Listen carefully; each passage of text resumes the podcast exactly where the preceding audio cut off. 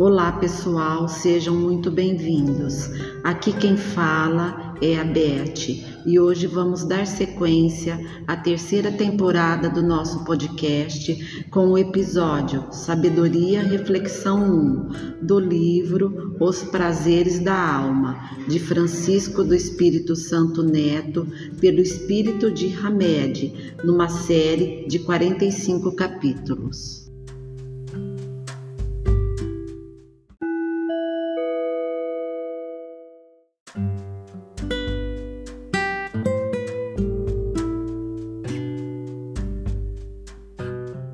Ter sabedoria consiste em possuir uma leitura de mundo voltada para o senso íntimo, capacidade de receber informações sobre as mudanças no meio, externo ou interno, e de a elas interagir, exprimindo atos e atitudes únicos e originais.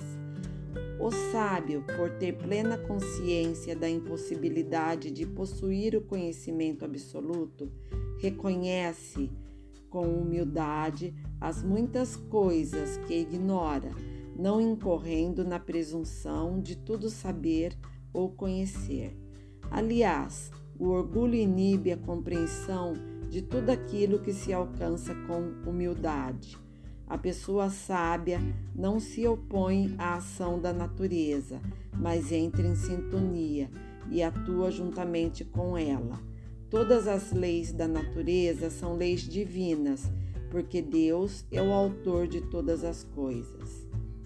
Quando desprezamos nossa fonte de sabedoria interior, propriedade inata de todos nós, rejeitamos parte importante de nossa realidade interna, porquanto as leis de Deus estão escritas na consciência. A expressão consciência, aqui utilizada pelos guias da humanidade, tem a mesma significação de espírito, pois se as leis divinas estivessem simplesmente na área consciencial do ego, sensações, percepções, emoções e motivações, não teríamos maiores dificuldades de compreendê-las ou aplicá-las. Ao ignorarmos o potencial em nossa intimidade, nosso campo de visão existencial fica obscuro e distorcido e não conseguimos nos firmar perante a existência. O sábio tem a plena certeza de que é soberano e escravo do próprio destino, senhor supremo de seus atos e prisioneiro de seus efeitos compulsórios os grandes educadores da humanidade são considerados homens de sabedoria. São eles que caminham à frente no tempo e no espaço, revelando-nos capacidades e habilidades ocultas que sempre existiram dentro de nós. À custa de muito trabalho e enormes sacrifícios, os pioneiros sapienciais utilizavam como eixo principal de suas lições a importância do reino interior, ensinando-nos com notável propriedade que o mundo a ser desvendado está no âmago da criatura, que o divino está no humano, uma vez que tudo que há em nós é sagrado.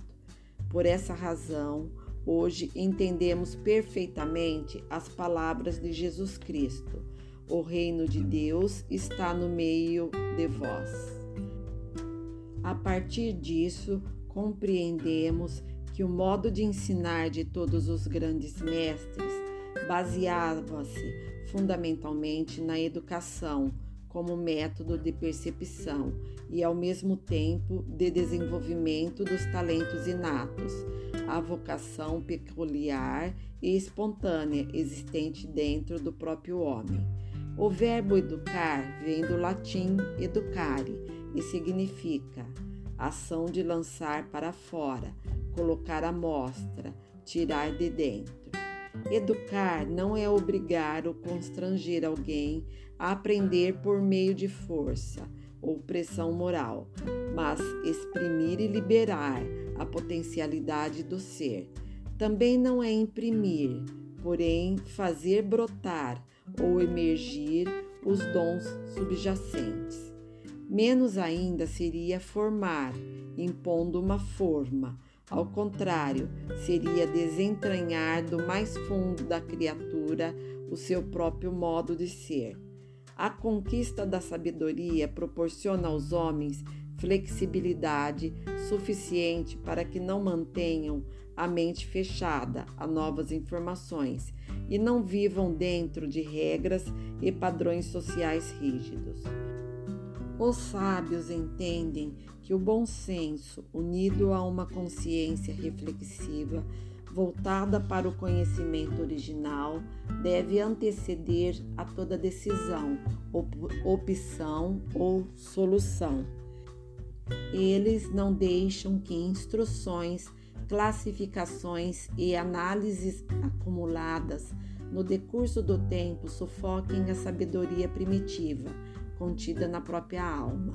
A propósito, as regras injustas da sociedade e das religiões fundamentalistas, presa a modelos rigorosos e a severos padrões de pensamento, funcionam como autênticos entraves à sabedoria interior. Os sábios aprenderam que muitas vezes os procedimentos e hábitos de uma época repercutem de tal forma sobre as pessoas que elas passam a vê-los primeiramente como normas ou regras sociais, depois, ao longo dos séculos, como valores e condutas morais, chegando por fim ao ponto de considerá-los como leis ou ordens divinas. O Criador não estabeleceu leis que, em outras épocas, ele próprio teria proibido. Seria bom lembrarmos que as concepções e as ideias sofrem interferência dos fatores tempo e espaço. As pessoas diferem em seus conceitos sobre os costumes, modos de pensar e agir, característicos de indivíduo, grupo social, povo, nação. Porque eles são constantemente reavaliados e renovados através do tempo e das sociedades humanas. Deus não pode se enganar. Os homens é que são obrigados a mudar suas leis, porque são imperfeitas. As leis de Deus são perfeitas.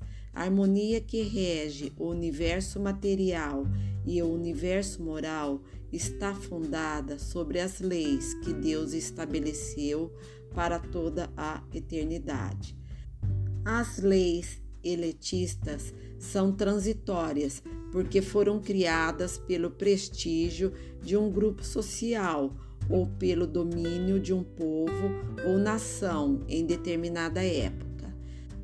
Todavia, são constantes e imutáveis as leis que Deus estabeleceu para toda a eternidade.